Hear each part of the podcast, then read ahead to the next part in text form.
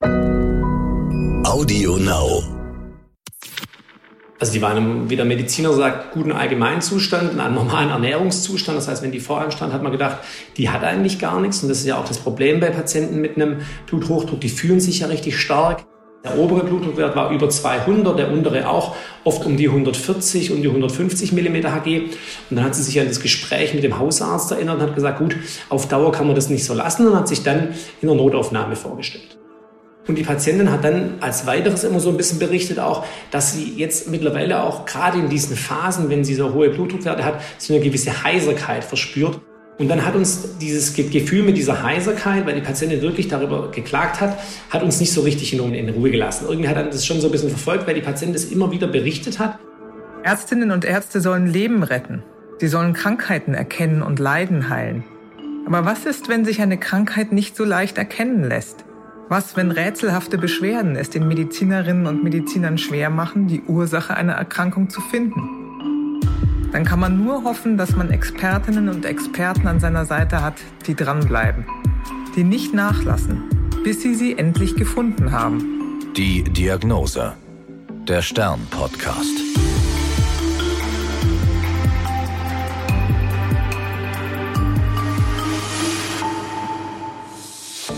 Ich bin Annika Geisler, Ärztin und Redakteurin und beim Stern für die Rubrik Die Diagnose verantwortlich.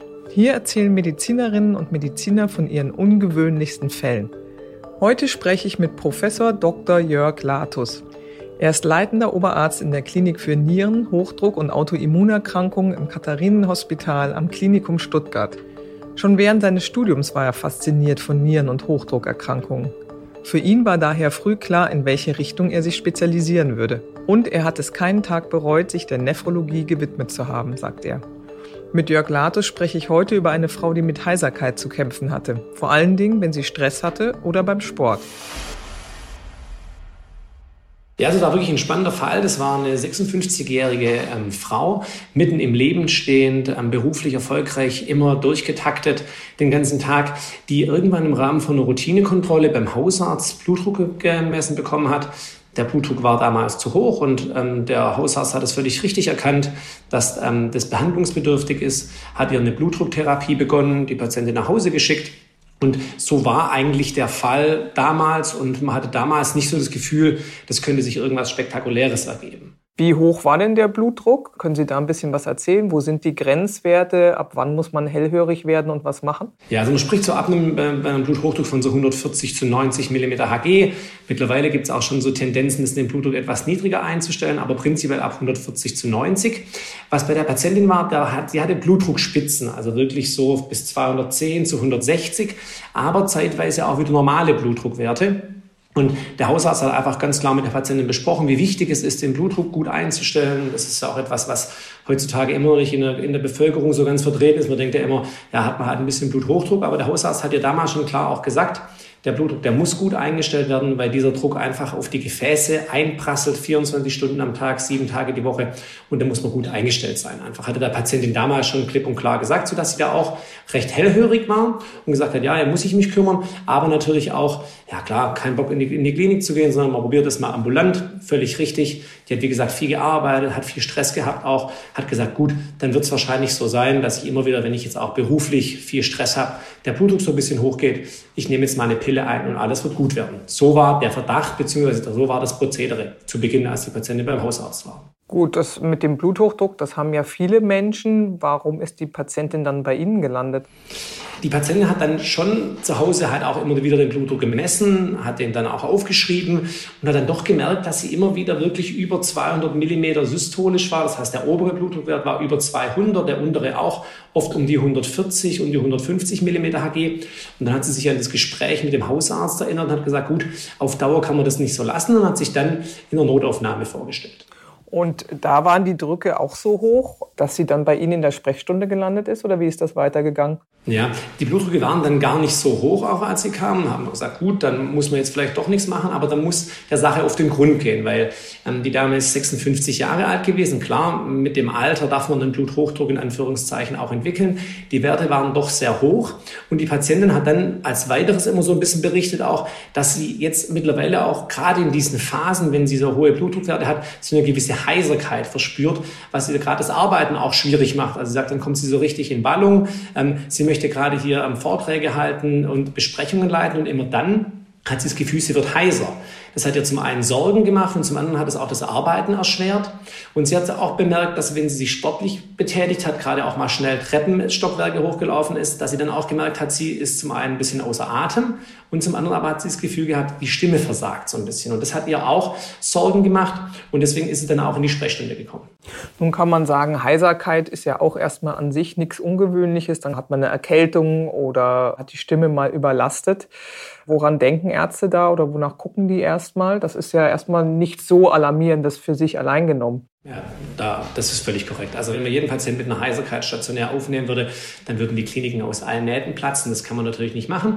Und da geht es einfach darum, am Anfang eine Anamnese zu erheben und zu schauen, gibt es irgendwelche Begleiterkrankungen, die einen jetzt so ein bisschen, bisschen aufmerksamer werden lassen sollten oder hat der Patient einfach nur eine Infektion, ganz klassischerweise so ein Atemwegsinfekt.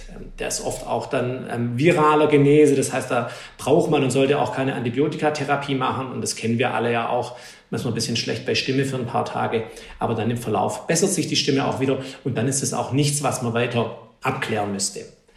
Bisschen abklärungsbedürftige, beziehungsweise wenn man eher natürlich mal nachschauen sollte, ist, ähm, wenn der Patient Begleit oder wenn die Patientin Begleitsymptome hat. Das heißt, ähm, wenn man das Gefühl hat, ähm, der hat jetzt auch irgendwelche Knödel am Hals getastet, also irgendwelche Lymphknoten da hat, oder er hat einen, einen Trauma gehabt, wenn man denken könnte, da ist irgendwas jetzt in Anführungszeichen richtig kaputt gegangen oder wenn der Patient Gewicht verliert über die Dauer, dann muss man so ein bisschen denken, vielleicht hat es doch eine, eine bösartige Ursache und die Heiserkeit hat einen tiefergehenden Grund und den muss man dann auch abklären. Mhm. Auch wenn das Ganze jetzt natürlich nicht nur zwei Wochen geht, sondern wenn der Patient sagt, komisch, irgendwie seit vier Monaten bin ich heiser, das geht gar nicht mehr weg, ähm, da muss man sicherlich nachschauen. Zumal, wenn die Patienten auch rauchen, da werden Sie ja als Arzt vermutlich auch hellhöriger bei einer längerwierigen Heiserkeit. Definitiv definitiv. Da, mhm. muss man auch, da muss man auch abklären und da muss man den Patienten auch ganz klar beim HNO-Arzt vorstellen. Aber wie gesagt, wenn man jeden Patienten mit einer Heiserkeit gleich beim HNO-Arzt vorstellen würde, das springt den Rahmen. Das muss man auch ganz klar sagen und da ist auch wichtig, das muss man mit den Patienten auch besprechen. Das muss man auch nicht machen und sollte man auch nicht machen, sondern muss man einfach eine gute Anamnese erheben und dann eine gewisse Risikostratifizierung vornehmen und sich dann überlegen, schicke ich den gleich zum Facharzt oder bestelle ich ihn einfach nochmal beim Hausarzt dann ein und gucke, wie sich die Heiserkeit entwickelt hat. Aber das war bei der Patientin schon so, dass sie sich da auch gesorgt gesorgt hat und vor allem auch, dann merken es Patienten ja oftmals erst so richtig, wenn sie in ihrem Alltag gestört werden. Und die Patientin, die war wirklich tough, aber die hat, muss man sagen, hat es wirklich gestört, dass immer, wenn es richtig losging, sie eigentlich heiser geworden ist. Also nochmal zusammenfassen, Blutdruckspitzen, hoher Blutdruck und Heiserkeit. Und die Patientin hat Ihnen dann erzählt, ja, beim Sport fiel diese Heiserkeit auf und wenn sie richtig im Stress in der Alltagstaktung war. Was haben Sie denn bei der Untersuchung festgestellt, als Sie die Patientin kennengelernt haben? Also die war in einem, wie der Mediziner sagt, guten Allgemeinzustand, in einem normalen Ernährungszustand. Das heißt, wenn die vor einem stand, hat man gedacht, die hat eigentlich gar nichts. Und das ist ja auch das Problem bei Patienten mit einem Bluthochdruck. Die fühlen sich ja richtig stark. Die werden sich ja oft, fühlen sich erst dann schlechter, wenn der, wenn der Mediziner anfängt, sie therapeutisch einzustellen mit Medikamenten und der Blutdruck sinkt. Dann kriegen sie Schwindel, fühlen sich nicht gut. Aber die Patientin hatte so eigentlich nichts, außer in Anführungszeichen halt diesen hohen Blutdruck. Wir haben dann natürlich auch abgeklärt, da gibt es ja auch Ursachen für den Bluthochdruck, ähm, die man beheben kann, endokrinologische Ursachen, ähm, eine Nierenarterienstenose. Da gibt es Dinge, die man aufarbeiten muss, gerade auch bei jüngeren Patientinnen und Patienten, die so extrem hohe Blutdruckwerte haben. Das haben wir alles auch gemacht, haben da aber keine Ursache dafür gefunden, warum die Patientin so einen hohen Blutdruck hat. Gut, Sie haben die Patientin durchgecheckt, ob es Ursachen für diesen hohen Blutdruck gibt, haben erstmal nichts gefunden. Wie ging es dann weiter? Ja, also es ist mir auch nochmal wichtig zu sagen, ein Bluthochdruck, wenn man älter wird, haben zwei Drittel ähm, aller Patientinnen und Patienten, die in die Klinik kommen, haben einen Bluthochdruck. Viele nicht gut behandelt. Viele wissen aber auch, ähm, ob ihre ähm, Erkrankung, was den Hypertonus angeht. Aber wenn man jemand hat, der jung ist und diese hohen Blutdruckwerte hat, dann muss man der Sache einfach weiter auf den Grund gehen. Den muss man auch fachärztlich vorstellen. Den muss man nephrologisch vorstellen, wenn man sich dann wirklich Gedanken dazu machen muss, ob man eine Erkrankung findet, die diesen Bluthochdruck auslöst. Und diese Erkrankung kann man dann auch behandeln und der Patient hat keinen Hypertonus mehr. Das bedeutet auch, dass die Patienten dann keine Tabletten mehr nehmen müssen, wenn man die Ursache gefunden hat. Das ist auch noch oft so ein, so ein, so ein, so ein Goodie, was man den Patienten geben kann, warum es sich wirklich lohnt, auch den Bluthochdruck da weiter abzuklären. Wie gesagt, das haben wir bei der Patientin gemacht, haben aber nichts gefunden. Also waren die, die, die Hormone waren soweit in Ordnung, sie hatte keine Nierenarterienstenose. Und dann hat uns dieses Gefühl mit dieser Heiserkeit, weil die Patientin wirklich darüber geklagt hat, hat uns nicht so richtig in, in, in, in Ruhe gelassen. Irgendwie hat er das schon so ein bisschen verfolgt, weil die Patientin das immer wieder berichtet hat und vor allem nicht diese durchgehende Heiserkeit, dann würde man sagen, okay, vielleicht hat sie wirklich einen prolongierten Atemwegsinfekt, aber immer wieder diese, diese krisenhafte Heiserkeitsepisoden, die haben uns dann hellhörig werden lassen. Da haben wir gedacht, gut, so kann man das nicht stehen lassen. Da stimmt ja irgendwas nicht. Wenn es eine Infektion wäre, wäre das durchgehend so. Irgendwie stimmt da was nicht und haben dann gesagt, okay, wir schicken Sie zum Hals-Nasen-Ohrenarzt. Der soll mal reinschauen und soll einfach mal gucken, ob er an der Stimmritze irgendwas sieht. Das haben wir mit der Patientin auch besprochen. Die war jetzt auch nicht richtig amused darüber, dass man die zum Hals-Nasen-Ohrenarzt geschickt hat. Das ist ja oft auch so, wenn man dann sagt, was man da macht. Aber die hat dann schon gesagt, klar, ähm, unterm Strich die Heiserkeit, so geht's nicht weiter. Ich lasse da mal nachschauen. Und was hat der Hals-Nasen-Ohrenarzt rausgefunden oder gesehen? Ja, der hat dann also, muss ich sagen, auch für mich überraschend angerufen gesagt, dass eine Stimmbandlähmung auf der einen Seite vorliegt und dass das eher also aus seiner Sicht logischerweise die Heiserkeit erklärt ist. Damit hätte ich nicht gerechnet. Also ja, der guckt dann rein und sieht bei der Untersuchung, dass eine Seite des Stimmbands, das sind ja zwei Stimmbänder, äh, gar nicht genau. richtig sich bewegt oder nicht richtig funktioniert. Genau, und dadurch ist so in die Heiserkeit erklärt. Und dieser Anruf kam überraschend, muss man mhm. wirklich so sagen. Und das heißt in der Schlussfolgerung, der Stimmbandnerv ist gelähmt. Ist das die Ursache oder gibt es da also Verletzungen wahrscheinlich noch? Ne? Aber das ist dann sozusagen die Ursache. Unterm Strich kann man mal sagen, es funktioniert auf jeden Fall nicht. Der Stimmband, mhm. der, der, der Apparat hier funktioniert nicht, die Patientin ist heiser und damit steht man dann erstmal da. Und dann schrillen natürlich schon in gewisser Weise, und da kommt das, was wir vorhin schon gesagt haben, die, die Raucheranamnese natürlich rein. Die macht einem natürlich dann Sorgen, muss man sagen. Warum? Woran denken Sie da alles? Gut, dann denkt, ja, also dann denkt man natürlich prinzipiell erstmal an Krebs, muss man sagen. Also da habe ich dran gedacht, muss ich damals sagen. Ich habe gedacht, gut, dann hat sie vielleicht doch ein Lungenkarzinom, ein Bronchialkarzinom, da drückt oben was auf den Nerv und führt zu einer Lähmung. Und vielleicht geht das Ganze in dem aus, was für die Patientin natürlich in dem Moment eine Katastrophe gewesen wäre. Das muss man so sagen. Sie hatte ja auch keine Verletzungen oder einen Unfall oder irgendwelche Operationen vorher. Das könnte ja auch eine Erklärung sein, aber von all dem hat sie nicht berichtet. Gar nicht. Die saß vor einem, die war fit. Die war auch, ja, er war nicht unzufrieden, dass sie andauernd zum Arzt muss. Sie fühlt sich doch eigentlich gut. Und wenn diese Heiserkeit nicht gewesen wäre, glaube ich, ähm, und der Hausarzt sie nicht wirklich auch konsequent Blutdruck therapiert hätte und ihr gesagt hätte, wie wichtig es ist, den Blutdruck einzustellen, wäre die sicherlich nicht auch nicht in die Klinik gegangen. Muss man ehrlich so sagen. Also die, die war jetzt nicht erpicht drauf, das weiter abklären zu lassen. Gut, jetzt muss man sagen, hat man sich sagen müssen, jetzt müssen wir natürlich weiter nachschauen. Sie haben an Krebs gedacht als erstes. Was ähm, wird dann als nächstes untersucht oder wie fährt man fort? Ja, also haben wir dann entschieden, bei ihr ähm, eine Dünnschichtuntersuchung, ähm, also ein CT zu machen. Klar könnte man auch was ein Röntgenbild machen, aber wenn man es wirklich wissen will, muss man ein CT machen. Das haben wir auch mit der Patientin dann besprochen. Das ist eine schnelle Untersuchung, klar, hat es ein bisschen Strahlenbelastung auch, aber in dem Fall geht es ja wirklich auch um was, weil diese, das ist nicht wegzudiskutieren. Da kann man auch nicht sagen, wir gucken da in vier oder in sechs Wochen nochmal nach, sondern die Sache muss man jetzt lösen. Dann haben wir gesagt, wir machen eine CT-Untersuchung mit Kontrastmittel, um auszuschließen, unter anderem, dass es da irgendeine Raumforderung gibt, die auf diesen Nerv drückt. Kann man zu dem Nerven was sagen, wie der verläuft? Weil Sie vorhin gesagt haben, Lungenkarzinom wegen des Rauchens. Die Lunge ist ja, wenn man sich den Menschen vorstellt, weiter unten, der Stimmbandnerv und die Stimmbänder sind weiter oben. Das kann doch dann so hoch irgendwie ansetzen mit einem vermeintlichen Tumor. Ja, die kommen sich da, die kommen sich da sehr nahe. Die kommen sich da mhm. sehr nahe, der Nerv und die Lunge. Also wenn da eine mhm. Raumforderung ist, der Nerv steigt so ab und geht hinter dem Aortenbogen dann wieder nach oben und die kommen sich da sehr nahe. Und das ist eine, eine, eine gute oder wäre eine in Anführungszeichen für sie nicht gute, aber es wäre eine Erklärung dafür gewesen, warum die Patientin Stimmbandlähmung hat. Was ist denn bei dem CT rausgekommen? Kein Tumor, da konnten wir Entwarnung geben. Aber was wir gesehen haben, dass sie im Bereich des Aortenbogens, das heißt die Aorta, die aus dem Herz nach, nach oben und dann nach unten absteigt, hat sie eine große Gefäßaussackung gehabt von fast fünf Zentimetern.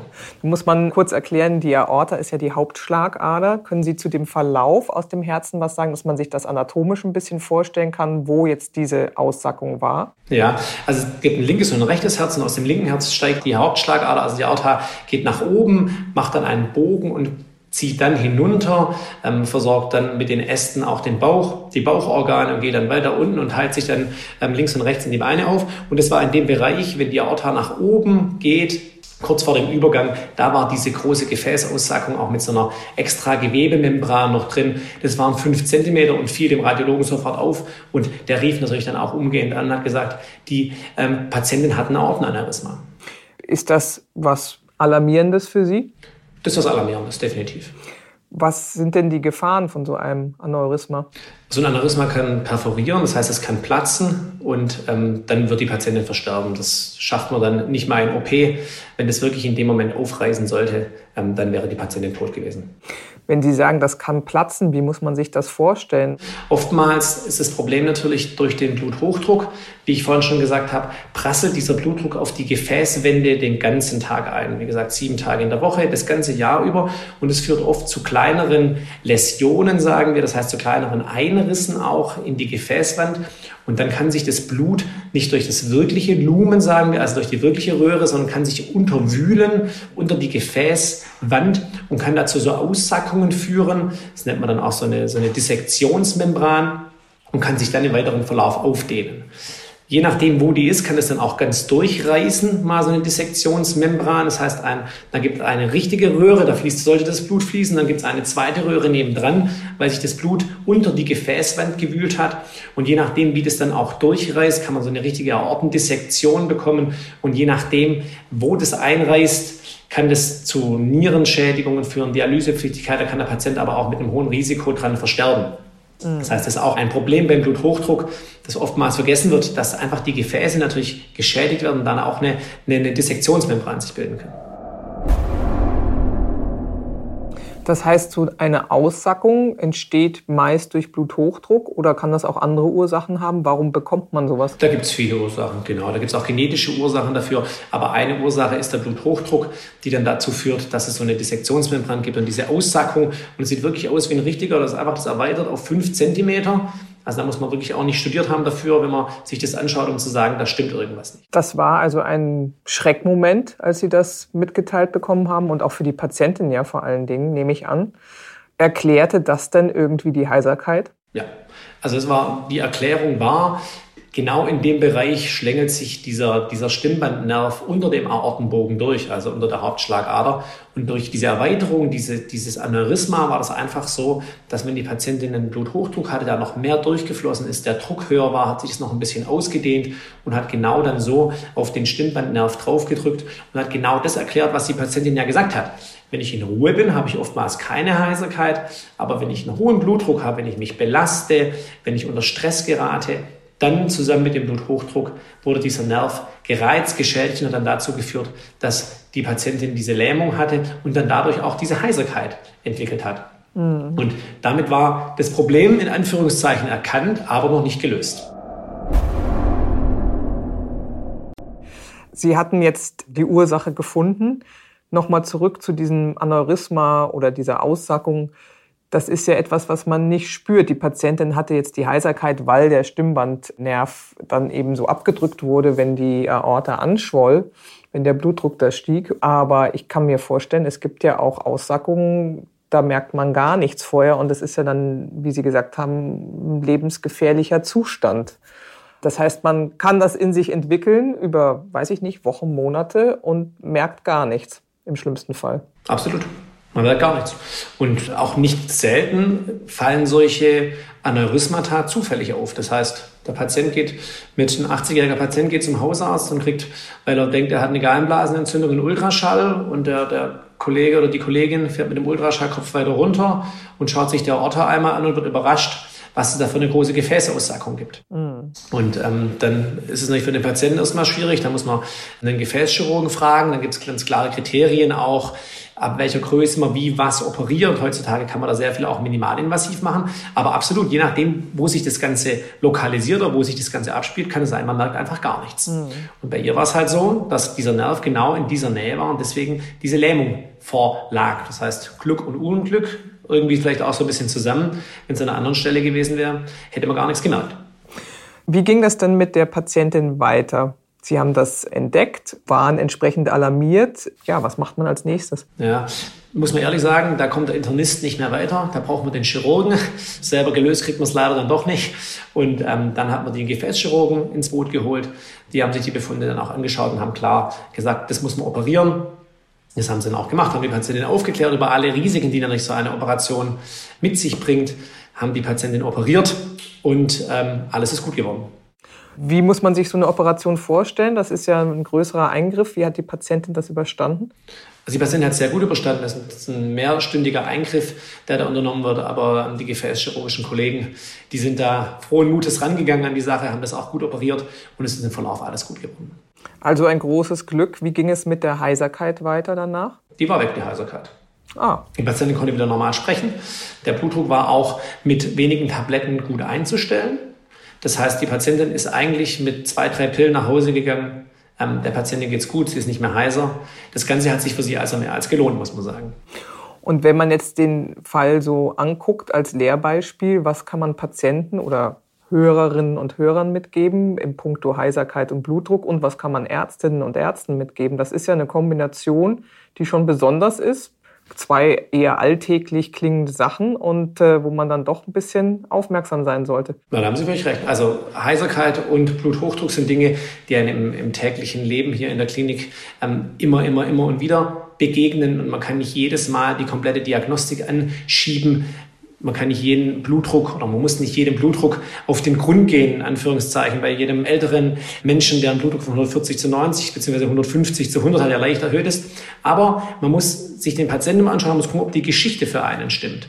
Und diese Frau war 56 Jahre alt, hatte diese Blutdruckspitzen und was sie vor allem hatte, sie hatte immer wieder diese Heiserkeit im Rahmen von diesen Blutdruckentgleisungen. Und dann muss man halt doch hellhörig werden und sagen, diese Frau hat kommt und geht, diese Heiserkeit. Und irgendwie passt das alles nicht ganz zusammen.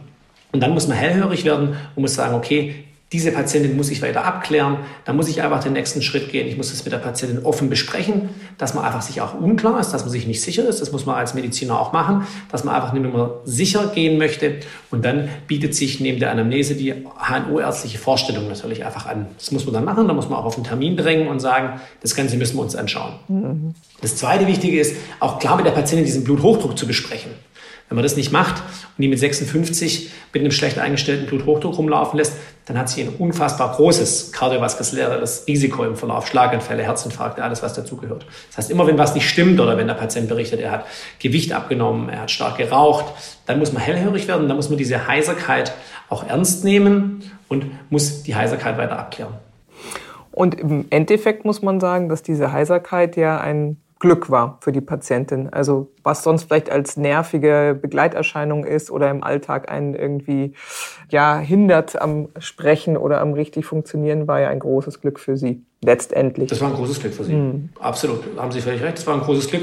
Ohne diese Heiserkeit oder wenn dieses Aneurysma nicht an dieser Stelle gewesen wäre, hätte sie es wahrscheinlich gar nicht gemerkt und dann hätte es große Folgen für sie haben können. In dem Moment hatte sie deswegen Glück, dass es genau an der Stelle war und sie diese Heiserkeit entwickelt hat. Aber auch der Hausarzt, muss man sagen, der wirklich dem Ganzen auch nochmal nachgegangen ist und gesagt hat, Sie müssen gucken, wenn es nicht weggeht, müssen Sie sich vorstellen. Also es lief in dem Moment, beziehungsweise bei dieser Patientin finde ich eigentlich sehr gut. Das war die Diagnose. Ich bin Annika Geißler. Bleiben Sie gesund. Bis zum nächsten Mal. Die Diagnose. Der Stern-Podcast.